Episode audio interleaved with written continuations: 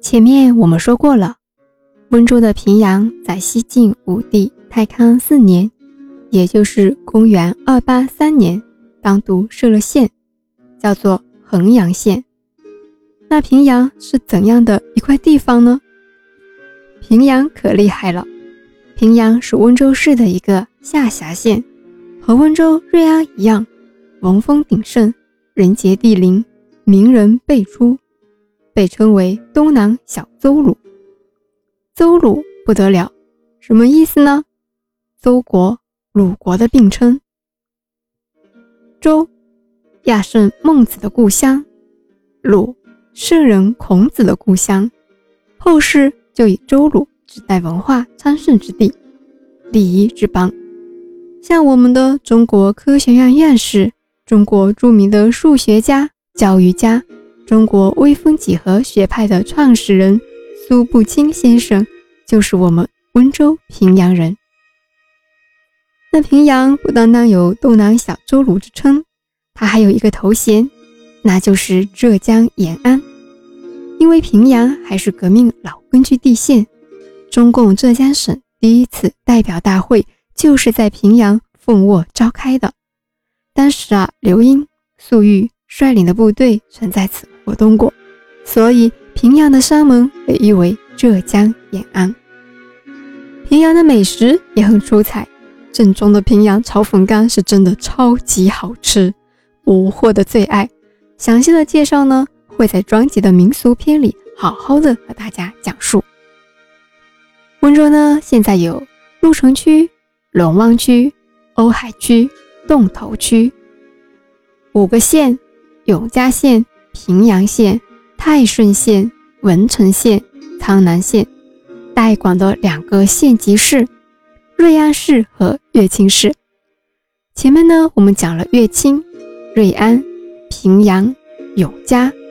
那泰顺是什么时候开始立县的呢？泰顺立县比较晚了，在明景泰三年，也就是公元一四五二年，泰顺才从瑞安分出来。当独立县，然后景泰帝赐名为泰顺，寓意国泰民安、人心孝顺。泰顺的生态非常的好，森林覆盖率达百分之七十六点一。泰顺还被誉为中国的桥廊之乡，是中国古代拱桥的代表。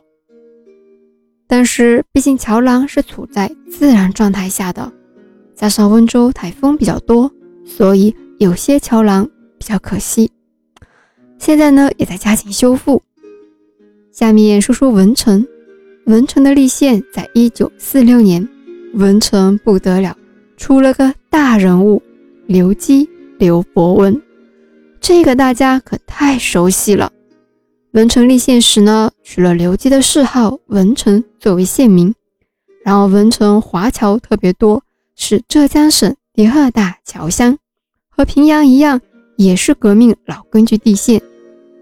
那苍南是什么时候开始立县的呢？苍南的立县更加晚了，在一九八一年的六月才开始立县。因为在玉苍山的南面，所以取名苍南。苍南县位于浙江省的沿海最南端，所以在明朝时成为了抗倭前线。苍南至今还留有保存较为完整的明代抗倭城堡，普状所城，是国家级文物保护单位。还有一座建于明洪武年间的原始制瓷古村落——网窑古村，是一个活生生的历史制瓷博物馆。关于温州的立县，我会讲的比较详细，讲了三集。为什么要讲这么详细呢？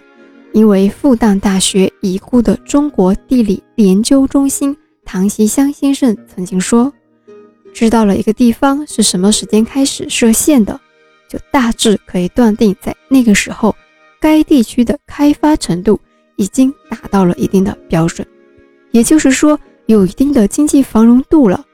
有了一定的经济繁荣度，文化才会上去，所以不惑才会讲的这么详细。西晋之后呢，是东晋。东晋时期，温州升级成了郡。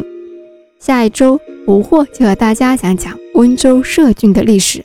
我们下周见。